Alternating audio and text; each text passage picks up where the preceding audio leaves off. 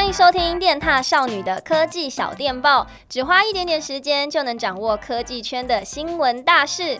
Hello，大家安安啊，我是李佑。不知道你各位在看 YouTube 时，会不会每次都被一堆广告洗到很烦，想说这广告到底有完没完呢、还记得我上次做 iPhone 小技巧教学的时候，就有教大家说怎么关闭荧幕来听 YouTube 音乐。结果看到好多踏友在下面留言说：“你就订阅 YouTube Premium 不就解决了吗？”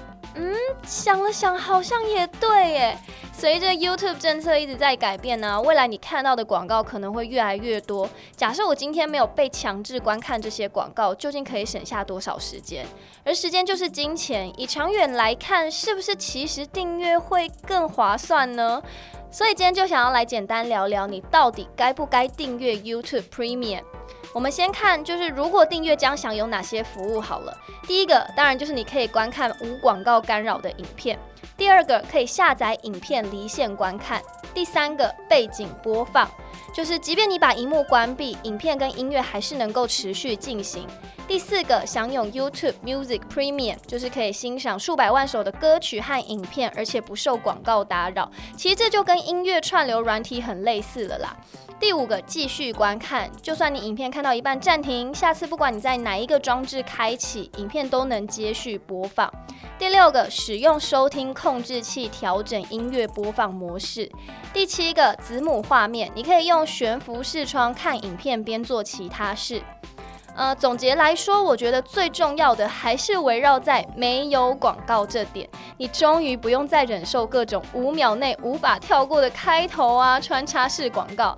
我记得我曾经看过一部十几分钟的影片，开头哦，先来两个广告，中间再给我插两个广告，真的看到后面火都上来了诶。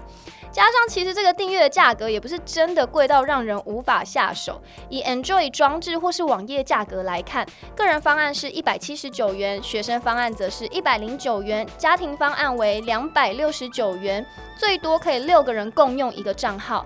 假设我选择了家庭方案，平均下来每人每月也只要四十四元呢。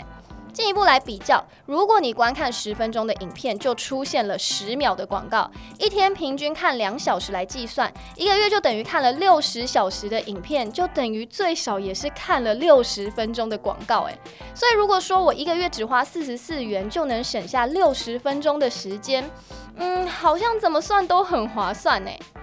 不过呢，如果以我的工作性质来说啊，其实有时候看广告也是让我知道现在的社群趋势，像是之前很红的，你知道这是什么吗？这听起来还不错，对吗？就是因为频繁的在 YouTube 上的广告出现，才在网络引发讨论。但我身边就有朋友因为订阅了 YouTube Premium，他没有看过这个广告，所以听不懂这个梗。